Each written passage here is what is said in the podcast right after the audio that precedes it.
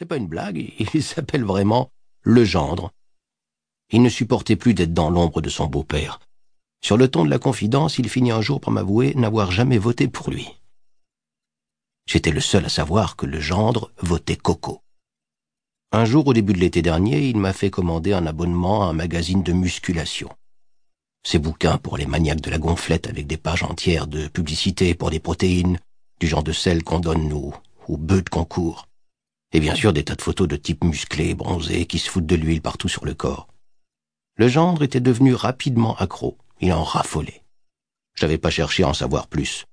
Encore un PD, je m'étais dit. Mon seul petit moment agréable de la journée, c'était aux alentours de 19 heures, quand Madame Yeva passait acheter ses gauloises blondes. Sacrément bien chargée. Une belle femme, ça oui. Elle laissait toujours derrière elle une traînée de parfum, comme un grand nuage rose, un nuage d'amour. Une odeur sucrée qui arrêtait le temps dans le bar. C'est pas que je sois un sentimental, mais Madame Yeva, c'est spécial. C'est le genre de femme qui donne de l'inspiration.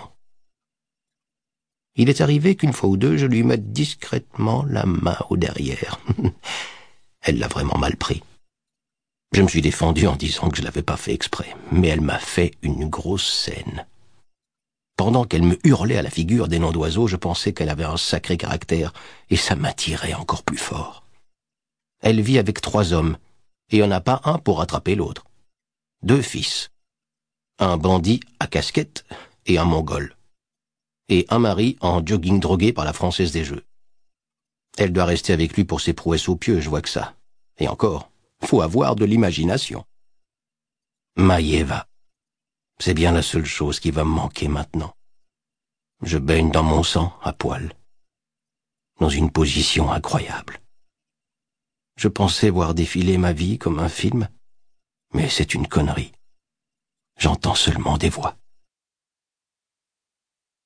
Taniel, dit Tani, Couture ou bon à rien.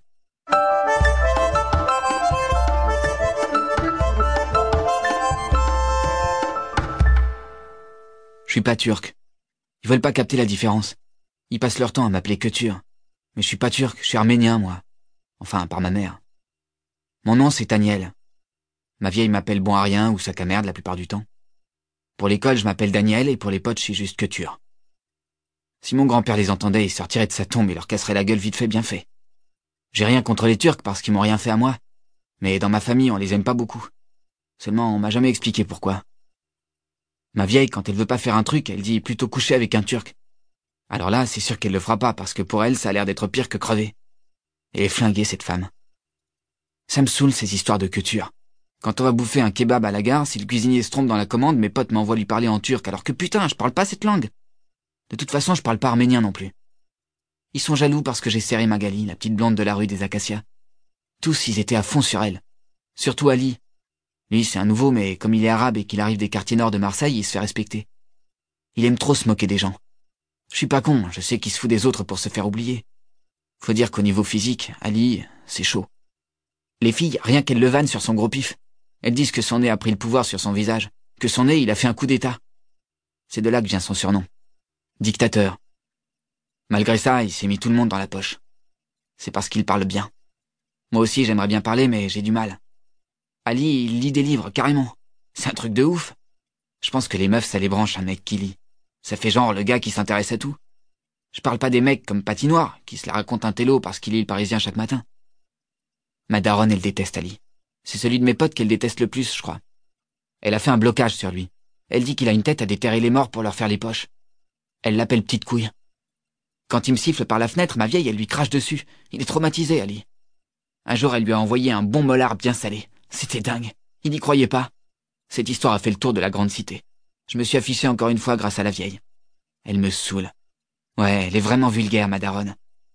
Elle se teint les cheveux en noir corbeau et se met du rouge à lèvres bien rouge. Y a pas plus rouge. Et puis, elle se dessine un faux grain de beauté à côté de la bouche. Elle se prend pour Cindy Crawford, la pauvre. Je sais ce qu'ils disent tous quand ils la voient passer. Elle ressemble un peu aux femmes qui tapinent derrière la gare. En plus, on peut rien dire, on peut lui faire aucune remarque, sinon c'est la guerre. Elle nous sort des discours féministes, euh, style elle fait ce qu'elle veut, c'est une femme libre. Franchement, je suis d'accord avec elle, mais il y a bien des femmes